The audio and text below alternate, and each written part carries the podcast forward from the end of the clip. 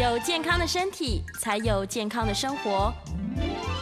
名医昂寇专业医师线上听诊，让你与健康零距离。这里是九八新闻台，欢迎收听每周一到周五早上十一点播出的名医昂寇节目。我是肝胆肠胃科萧敦仁医师，我负责每个月第一个礼拜一的早上的时段。今天节目同时会在九八新闻台的 YouTube 直播，欢迎大家收看留言。我们也会半点后来接听大家的 call in，欢迎有相关的问题打电话进来。预告 call in 的专线是零二八三六九三三九八。那我们今天要讨论的主题是胃药哦，这个 PPI 会不会造成老年痴呆症？好，那另外一个子题当然是假设我们不吃 PPI，因为它是很重要的胃药嘛，哈。那假设不吃胃药，那这个胃食道逆流会造成气喘？或其他更严重的问题嘛？好，因为任何事情总是有一个，诶、好坏的两端嘛，总有个利弊得失。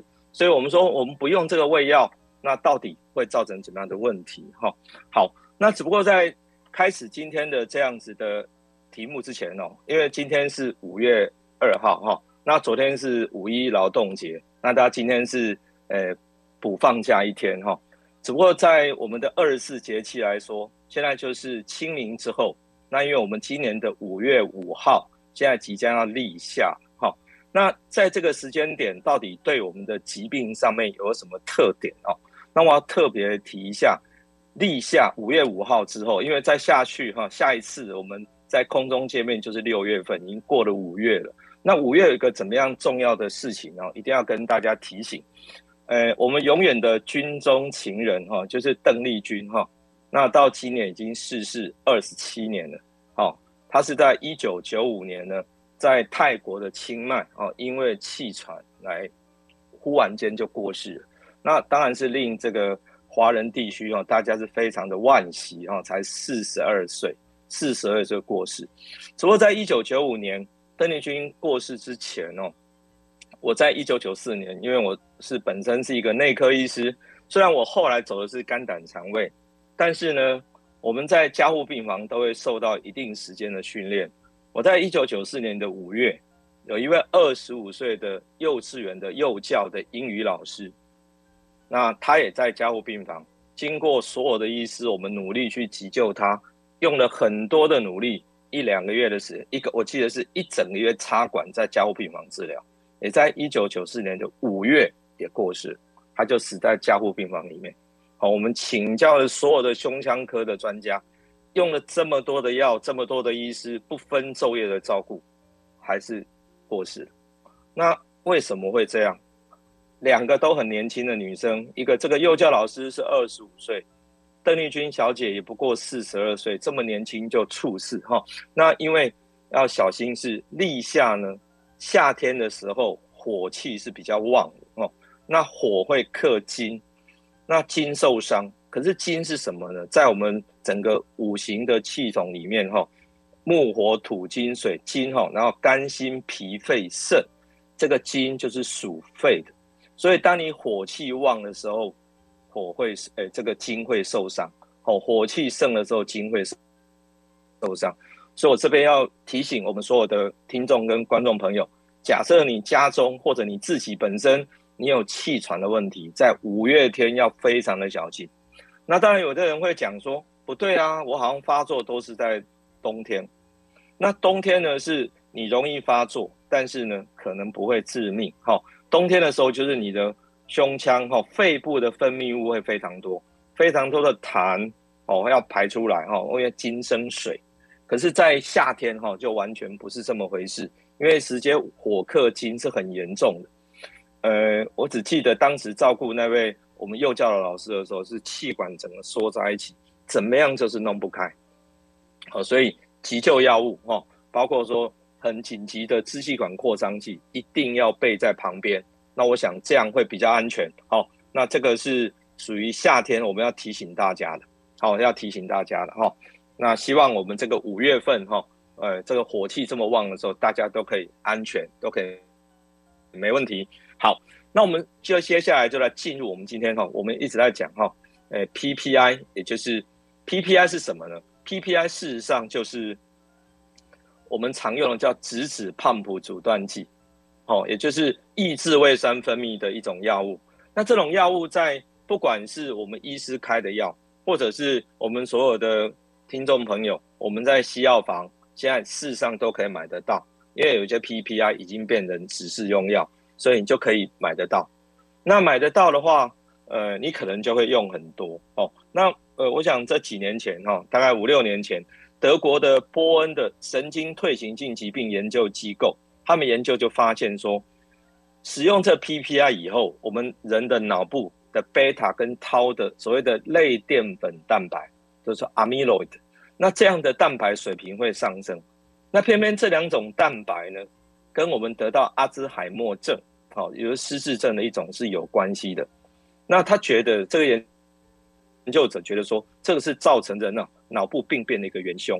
好，那另外还发觉说，使用 PPI 也会让我们的比他们 B 十二的吸收会下降，会造成比他们 B 十二缺乏，哦，可以让人。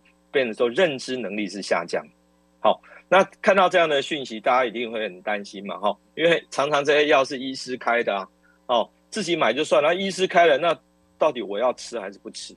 好，那我们就看这个研究人员他分析是二零零一年到二零一一年，哈，你看总共十年的时间，在德国哈，七万四千哈，七万四千名，这些人都七十五岁以上。哦，那是德国老人的医疗保险的资料。那他发现这这七万四千人当中，有两千九百五十人，他连续使用这 PPI 类的药物，连续使用一年半，也是使用十八个月的时间。那跟对照组，也就是没有用这么多的 PPI 的对照组相比，这些老人家哦，罹患失智症的机会上升了百分之四十四，哦，上升了四成多。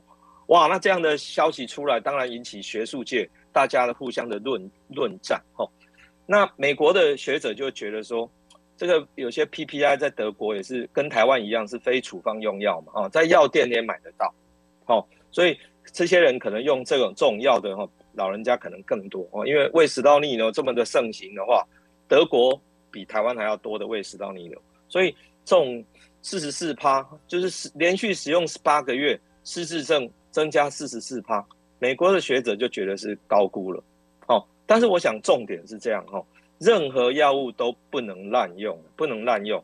你绝对要用的时候，你要知道说到底有好处多还是缺点多一些，也就是利弊得失，你必须要去衡量啊，必须要去衡量。好，所以这个用药哈，还是医师来为你把关，可能会比较比较安全一点。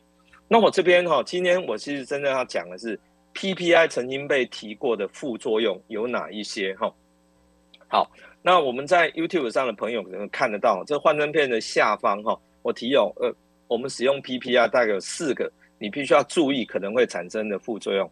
第一个是它的钙的吸收会减少，哦，钙的吸收会减少。那钙的吸收减少的话，我们都知道钙吸收减少，我们就可能会产生骨质疏松症。好。那特别呢，是在更年期以后的妇女就要非常的小心哦。所以假设你今天是五十岁以上女生，那你已经更年期了，那因为这女性荷尔蒙下来，本来就会这样让哈钙的整个代谢会出问题，所以但是你又要使用这个呃 PPI，那你就要特别的注意。好，那第二个，因为我们在使用这个使用这个呃 PPI 的时候，同时我们维他们 B 十二呢。B 十二吸收也会下降，也会下降。那维他命 B 十二吸收下降的时候，你整个哈认知能力，因为维他命 B 十二的话，事实上跟神经系统也很有关系。那当然，依照德国的学者看，他们说认知能力会下降。那我们更更多有时候碰到说手脚可能会麻，也就是有关神经系统方面也会有点损伤。好，好，那第三个，好，因为在台湾的研究也发觉说，长期使用 PPI。你肠道的感染风险是上升的，那这个很好想象，因为我们胃酸呢是非常重要的，呃，抑制细菌的一个一个手段。可是你现在用 PPI 把胃酸的分泌降低了，那你肠道当然就比较容易感染。好，好，那第四个呢？现在又增加了这个德国学者讲，然后增加了老年痴呆症的风险。哇，那假如说这么多风险，又会骨松，认知能力又会下降，又容易肠道感染，又会老年痴呆，那我到底还是要用药？到底要要用还是不要用？好，那我想这边提出一个观点哈，其实我们在讲任何一个药物，就像呃有很多医师在媒体上也提到哈，像我们在吃胆固醇的药。吃胆固醇的药可能会增加一些得到糖尿病的风险。好，可是它风险增加到底多或少？好，对你的利弊得失是怎么样？因为你只要不要用胆固醇的药，你可能会因为胆固醇高，你很快会心肌梗塞，会出问题。那这个利弊得失就要去衡量。好，甚至我们是趋利避凶嘛？我们怎么样是拿它的好处避掉这个缺点？那我想这样子的。呃，方法呢，应该留给你的医师，你必须要跟你的医师做充分的讨论。对你来说，到底吃这个药好，还是不吃这个药要好？好，所以不管是胆固醇的药，或者我们今天讲的 PPI 的药，其实都是一样的。总是人家说凡是药三分毒哦，这意思是说它有好处也有缺点嘛。那我们总是要衡量这个利弊得失，所以最后要不要用？请你跟你的医师讨论，而且呢，更重要一件事情是，今天因为胃食道逆流，它后面会产生还蛮多的问题。例如说，最严重的话，最严重会产生食道癌。那我在在我们的这个名养购节目当中，我讲过好多次哈。我诊断最年轻的食道癌，二十九岁，二十九岁，他就是常常胃食道逆流，但是他从来就是不来看病，哦，等到也不吃药。等到一发一一发觉得很难过的时候，一做就已经食道癌，才二十九岁啊！我妈妈这边哭说：“我就这个这个狗啊，就这个小孩怎么办？”好，这个就是你不治疗可能会产生这样的问题，但是你又怕说会会产生我们今天讲的，不管是骨松或什么这些这些状况，所以我想把这样子用药或不用药留给跟你的医师讨论，好，因为每一个人的状况都不同。你今天假如说你是一个男生，那你当然就没有骨松的问题啊。那你要说造成维他命 B 十二缺乏，没有那么容易用哦，因为这种事实上你有很多的食物，其他的补充就可以。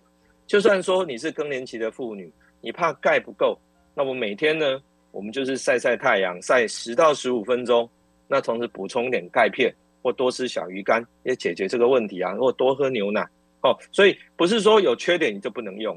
好好，那如说增加肠道感染的风险，我们怎么避免它？好，事实上就是尽量少吃生食，所有东西都熟食就比较没有问题。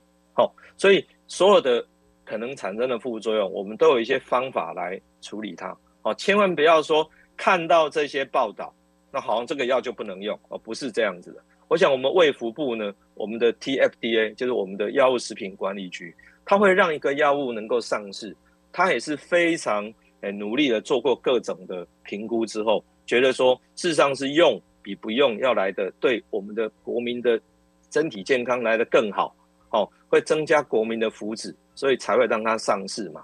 所以对对于这些所谓的处方药，我想当你的医师觉得说需要用的时候，请你就认真的去使用它，好让你的疾病赶快好转。我想这样才是正解，吼，千万不要自己停药哦，吼。我们今天提出这个说，PPI 有可能会增加啊老年痴呆症的这样的风险哦，绝对不是说让你就不要用药哦，只是提醒你，任何药物都有可能有它的缺失，我们怎么去趋吉避凶就是。好，那我们最后呢，我们接下来哦还是要谈这个胃食道逆流了哈，因为今天会谈这个问题，就是在讲说胃食道逆流哈，因为现在虽然快要立夏了，可是我们现在还是清明后，像这两天的温度又下降啊，又下降。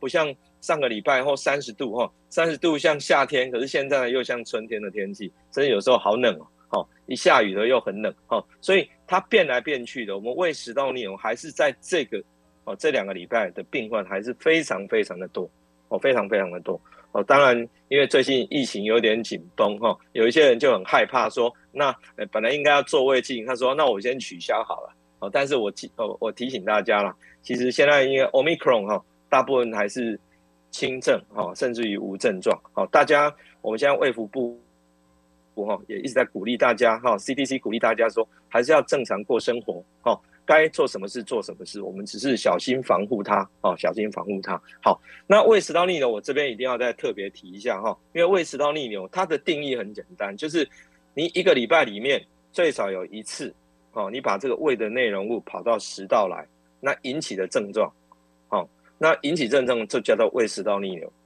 那胃食道逆流的症状，因为它最特别是分成典型跟非典型症状。这典型症状大家都很好想象，就是胃酸逆流感。胃酸逆流感，那另外一个是烧灼感，就是灰球心哦，整灶就觉得热热的。那你就这个你就很清楚知道说哦，一定是食道的问题，这个叫做典型症状。那另外呢，有一个甚至于说引起我们吞咽会困难或吞咽会疼痛，哦，那这个就是造成问题。那这个食道的状况哦，吞咽问疼痛是很特别。我这边特别讲到这个吞咽疼痛，最近一个病人他就说吞咽疼痛，就一坐下去。他不是胃食道逆流，他食道溃疡了。他怎么回事？因为他有一次，他说他吃了一个中药的补药，一次吞五颗，可是他水喝不够多，结果他食道这边就破了最少五个洞。他说怎么回事啊？哈，因为水喝不够多，药丸就卡在食道，就卡在食道呢，把食道弄成变成溃疡了。哦，那真的是很严重，那痛死他了。吃什么东西通过就是会痛，所以你只要吞咽会痛。吞咽会困难，不要想了，你一定食道有什么状况，赶快找肠胃科医师做一下检查。好，那比较特别的是，我们右边讲的这种非典型症状，胃食道逆流非典型症状实在是太多变了。好，例如说很会很多人会有咽喉痛、咽喉炎，甚至于咽喉会有异物感，哦，或者晚上会会一直咳嗽、痰很多。那你这些病哦，你想到这个咽喉不舒服，我想以台湾现在的。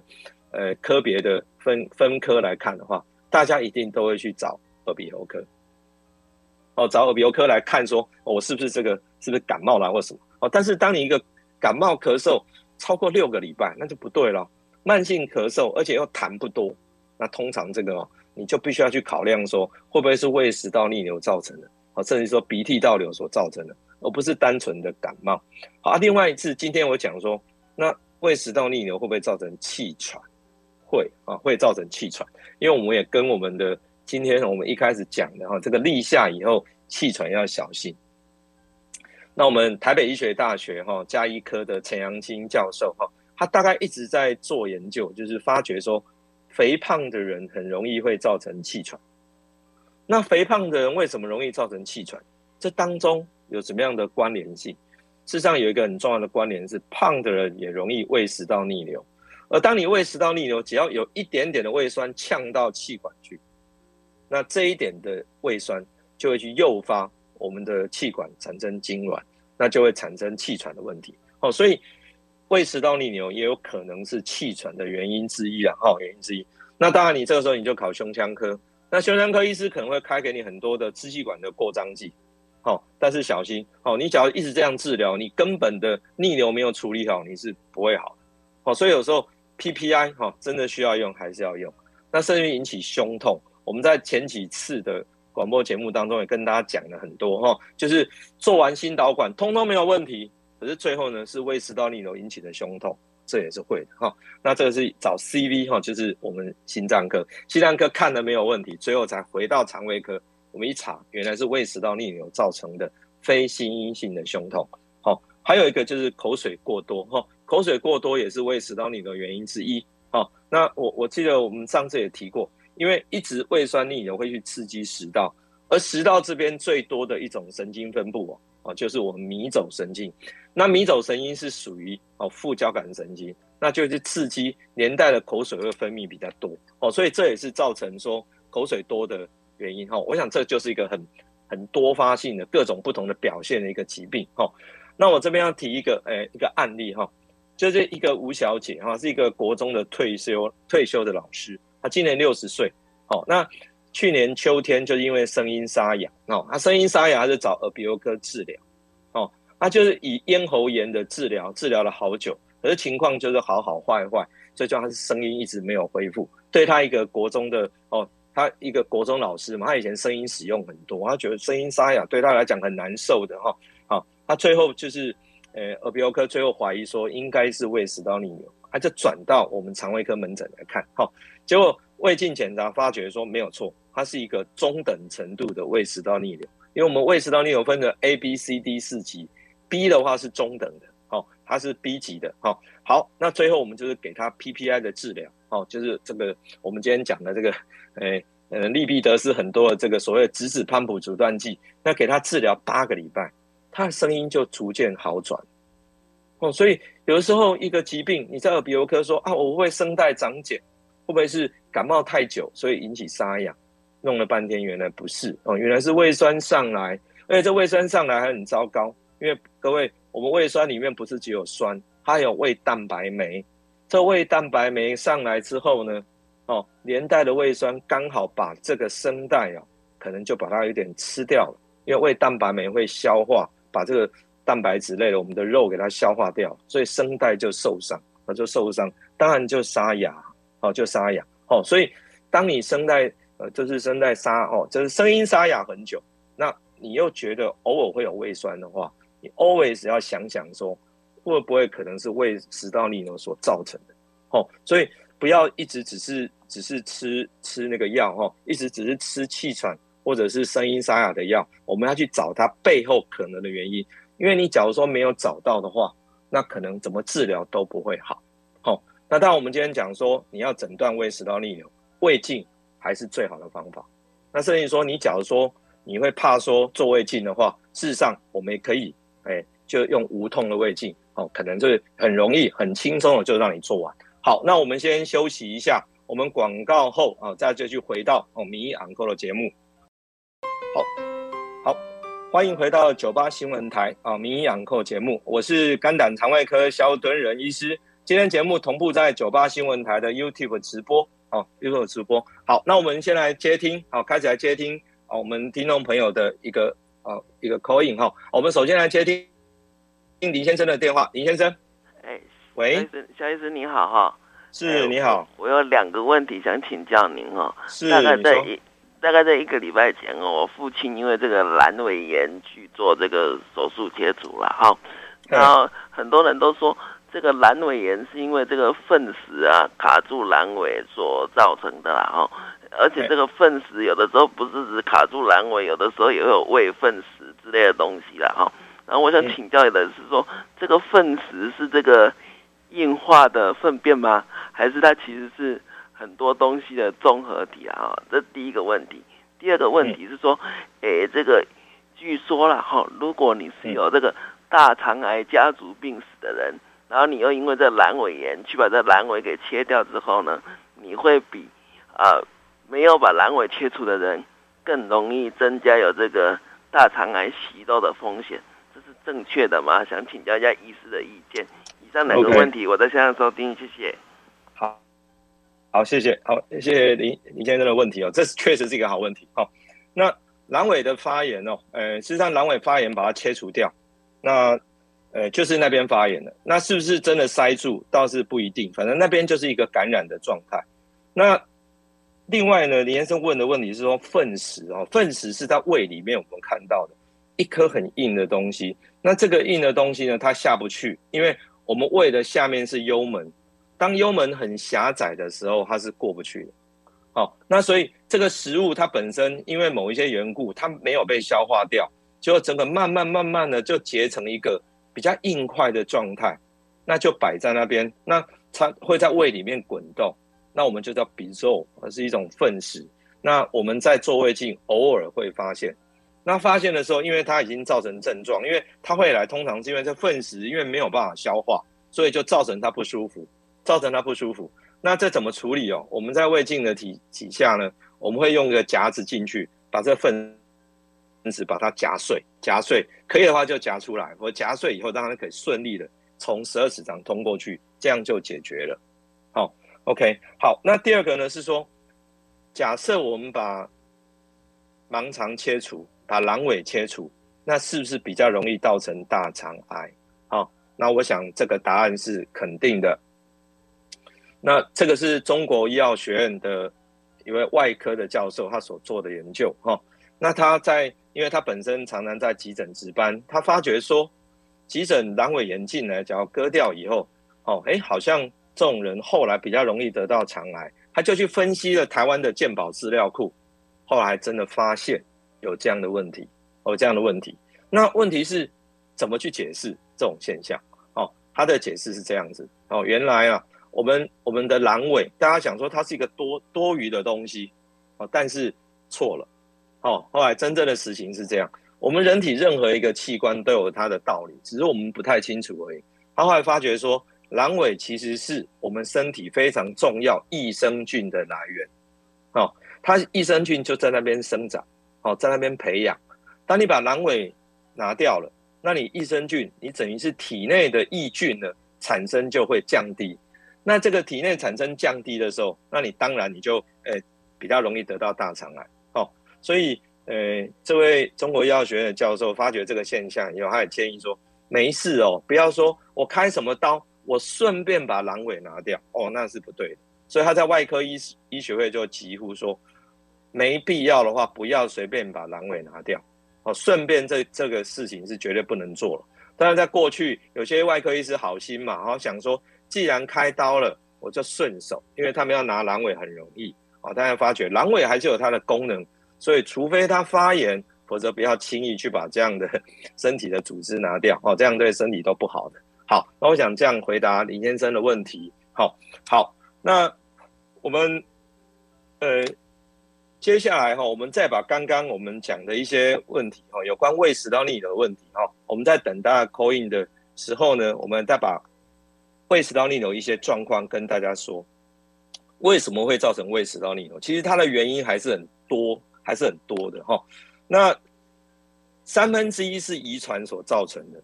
哦，有些小孩子他很很小就会胃食道逆流，哦，他就是因为那括约肌就是就是松松的，哦，就是松松的，所以小时候我我听过最小在医院的呃医学中心里面小儿科肠胃科哈，小儿肠胃科一岁的小孩就在做胃镜，因为他就是一直胃食道逆流，医生很想看看说真的是这样吗？就做下去还真的说他这么小就很严重的胃食道逆流，哦，有三分之一是遗传。那我也在很多的呃电视节目上，有时候跟主持人有互动，有些主持人就会就讲说，对，我从小就跟牛一样，哦，我吃东西下去，食物会反刍，反刍到胃里面，哦，那再咬一咬，再吞下去，哦，再吞再吞下去，哦，好，那这个是遗传，哦，那另外是三分之二，事实上是环境的原因，哦，那我刚刚一开始也提到一个事情是，体重比较重的人，因为负压的关系，一压容易把胃酸跑上来。那好，呃，还有一些习惯，我待会再说。我们现在接听一位王小姐的电话。王小姐，啊，你好，呃，我想请问一下，好像我们吃那个番石榴，还有里面不是有那个籽吗？那照你刚刚讲，好像说会在胃里面堆什么那个，那是不是那个籽 是要吐掉比较好呢，还是可以吃下去？好，谢谢。是是是，好，这也是很有趣的问题哈。好，我们说我们吃番石榴会不会造成比较造成问题啊？哈，呃。我只能说到目前为止，没有任何的文献啊，特别说不行，因为这些籽事实上哈，诶，虽然它没有办法完全被消化掉哦，但是还很少会去会去塞到说塞到这个盲肠了哈，那也不会说造成粪石，因为粪石哦，我们一般去把它打开以后，都是一些食物残渣，没有看到说一些一些这个食物的剩下的种子，像番石榴这个籽一样，哦，所以。粪石哦，粪石会产生问题，可能常常都是你吃东西以后，它等于是消化不好，没有把它排空，没有把它排空，积在那边，慢慢慢慢累积累积累积，就变成一团。有时候一一把它捏碎，里面都是碎的一些叶菜类的残渣，哦，很多东西卡在里面。好，但是倒是很少看到说番石榴的籽啦，哈，所以番石榴籽这个，我想。哎，就把它吃下去吧。啊，假如有些人是不喜欢，就把它挖掉。我想这无妨。那我想我们一分证据说一分话，哈。医学上就是这样，目前没有研究证明说吃番石榴的籽会造成问题。那喜欢吃就正常吃。那我知道很多人家里呢吃番石榴已经把中间都挖掉，啊，都挖掉啊。那这个无可厚非，就看大家自己的选择啊。但是没有证明，没有报告说会，那我们就。不敢在这边讲说一定会好，好，那我们再继继续来讲这个胃食道逆流造成的造成的原因哈。除了遗传因子以外，有几个很重要的原因。除了肥胖症以外，我要提还有四大原因。哦，四大原因，那四大原因呢？第一个是你本身的个性，你假设比较容易紧张的人，你确实是比较会有这样的问题，哦，会比较有这样的问题。好，那第二个呢，是你最近的压力是不是很大？你压力很大的话，也比较容易容易让你的胃整个它的蠕动是变差的，哦，蠕动变差，当然就比较容易胃食道逆流。还有第三个，哦，是一个季节的转换，好啊，第四个是一个不良的饮食习惯。好，我们待会再解释。那现在接听李小姐的电话，李小姐，呃，萧医师你好，呃，我我肠子胀气哈，那有一个医师要跟我用用，呃，达文西手臂。给给给我手术，那那我不知道这这妥不妥？那那那个我我到那个癌医癌医中心，那个台大给我转转转诊到癌医中心去做那个做电脑断层，是跟电脑断层这样子是对的吗？呃，我我我相信好，哎，李小姐这个问题哈，因为他说要胀气哈，那什么医师要用？要用达文西手术帮他做手术，那又要做电脑断层，我我想诊断还没有清楚了哈，诊断还没有清楚。外科医师绝对不会轻易随便帮人家开刀哦，因为外科医师就好像上战场的将军，他一旦要出击，也就要开刀的时候，一定要成功，成功率要高，这样外科医师才愿意开，而且开刀的目的要非常的明确。那今天假如说非常的不清楚。那有时候就是探查性的手术，也就是我不知道原因，我开进去看看，这个是开刀的理由之一。可是这是不得已才会这样做，不得已才会这样做。所以我想李小姐的胀气的原因，哈，呃，我建议先找肠胃科科医师、内科先看一看，知道原因我们再处理。好，好，接下来接听李先生的电话，李先生。呃，你好，医师，我想请问一下哈，呃，因为我这胃酸逆流的毛病大概二十多年了，那你刚刚讲的那些毛病，就是说像什么喘、气喘或者是胸痛，我甚至还会背痛，特别是像吃甜的东西都会这个样子。那我想请教一件，就是因为有我是职业，我本身是职业驾驶，那我有的时候开车的时候，我就有一天突然心心血来潮，刚好太阳西晒，西晒我西晒会照到脸，那我就在停车的时候对着那个照后镜，嘴巴张开，刚好太阳可以直接照到那个。口腔里面，那我想请问一下，我就看到我的口腔里面那个后咽部那个地方哦，跟我们那个口腔那个两边的那个嘴巴的那个黏膜不大一样，它有一点类似那种好像就是红红的，对，红红的，然后还有一点点就是类似呃，还有一点类似好像感觉破皮那个样子，或者是呃，就是有一块那种好像类似嘴巴破，但它不是白色的，也一样是那个黏膜那个红色，那。有的时候是几乎大概大概都会有那那那个现象都会存在。那我想请问一下，像我如果平常我检查自己检查口腔后咽部那个地方，我该注意里面有什么变化？我我该小心的这样。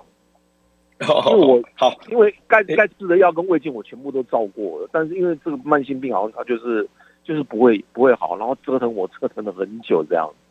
你你现在的体重算重的吗？应该算重，我身高一百七十七，然后我体重大概在八十八至超八十八上下左右。OK OK，好，谢谢李先生的问题哈。那我想李先生的问题就是今天我们一直要讲的啦。任何疾病的治疗，就是一定要先把后面的病因先找到。有时候假设我们一只是一直在用药物的话，有时候没有办法通通解决问题。所以我会建议李先生先把体重减一些下来。这样你的逆流才会缓解，缓解的话才不会一直去伤到咽喉而造成造成问题。好，那我想这个非常非常非常的重要。哈，好，那当然要治疗还是要治疗，先找肠胃科医师好好的做一下检查。好，我们这边休息一下，那广告后再接听大家的 call in 啊，call in 的电话是零二八三六九三三九八。好，欢迎回到九八新闻台啊，名医养扣节目。我是肝胆肠胃科肖敦仁医师，我们接下来再继续接听听众朋友的 call in，call in 的号码是零二八三六九三三九八。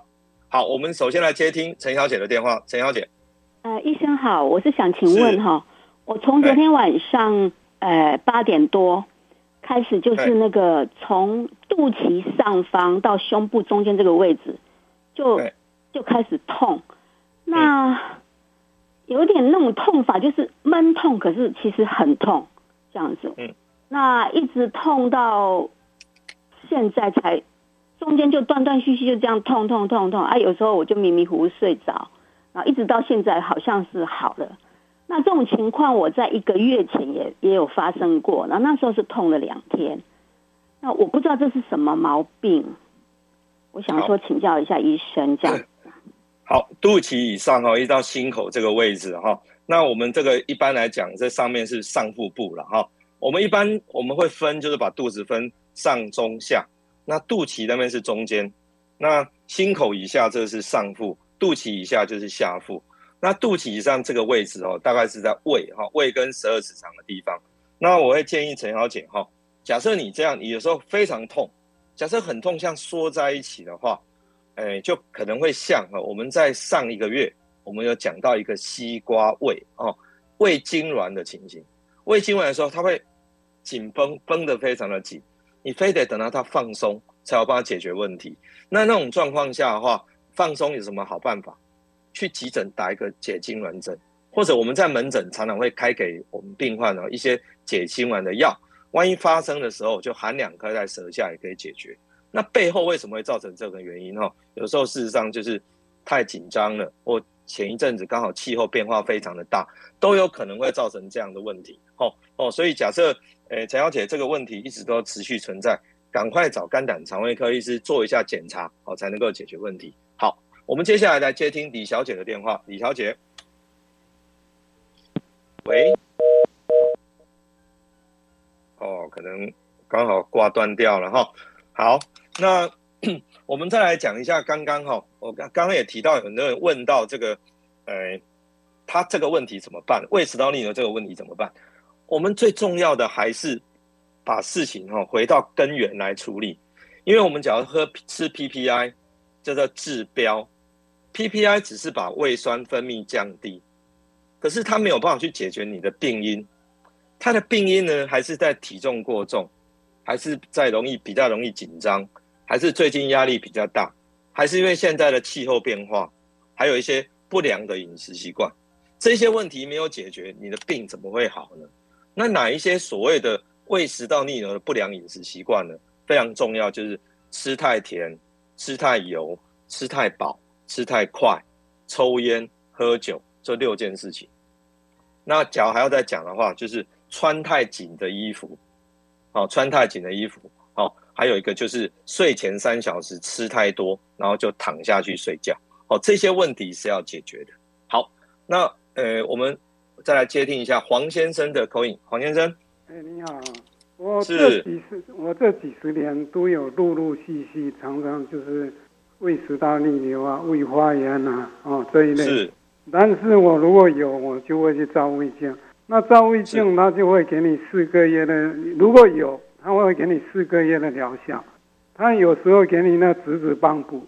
那像我这次照胃镜，就是给你那个奈斯恩嘛，啊、哦。那这个奈斯恩跟质子帮补是不是都同样可以治疗胃食道逆流？那我发觉到我最近哦，不晓得怎么回事，一直瘦下去。那我也去做了一些体检，体检也没有什么毛病。那为什么会一直瘦？那就是刚才您讲了，就是说这个心情跟这个饮食都有引起胃食道逆流。可是我也不抽烟，我也不喝酒，我也没有什么熬夜，也没有什么那个。当然心情可能会影响我，这一点我应该会比较了解一点。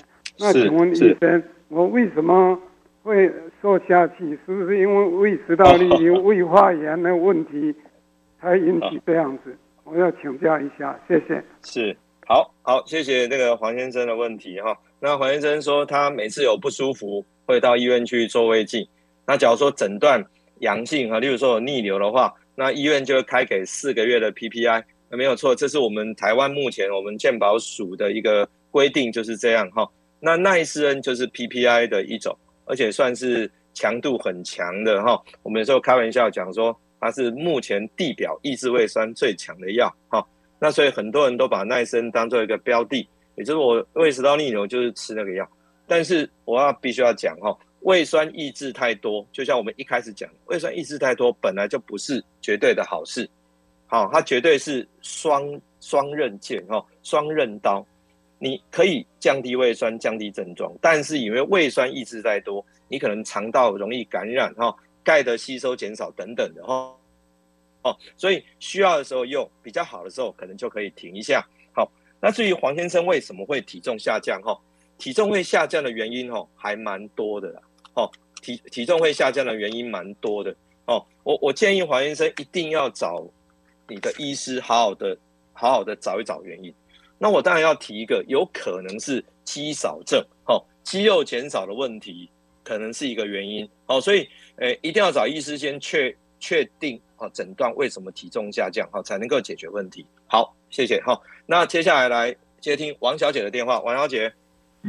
哦，医师你好，我我有个问题哦，那个我常常觉得胃不舒服，但但是我一吃了就是早上饭前吃的那一颗糖糖效，那应该属于。制酸剂就我会感觉舒服很多，可是我因为他们说苦中会摔跤，我不太敢吃了。那那请问一下，但是我常常为什么不管他是胃发炎还是呃胃食道逆流，我不清楚我有没有胃食道逆流。然后他那个就是会有一种呕吐的感觉，就是很很想呕。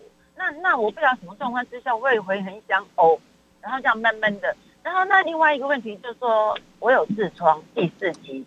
那那痔疮我看过，它会掉出来，第四级就是掉出来，可能呃要用手拨回去。那我请教一下，因为我知道这个痔疮它是一坨，对，在在在很占空间吧？哦，我觉得它可以进去可以出来，应该有一点占空间。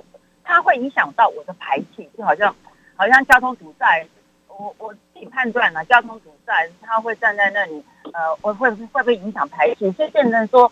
我出力排气的时候，它会变成很响很大的一声，很是，就是说，那这个就是像这种痔疮会相对引起这些问题，就是说，因为交通堵塞嘛，那那会想说那排尿或排排便，那假如说，嗯，等相关的相关的因果关系，我想应该都有。这个帮我了解一下，那个为什么把呕吐很不舒服，然后那个痔疮的问题，我排气第一第一口气出来有砰大声以后。后面就会畅通无阻了，就是大小会畅通无阻。请问一下，这是不是相带连带的关系？是王王小姐个性会比较容易紧张，比较急性子会吗？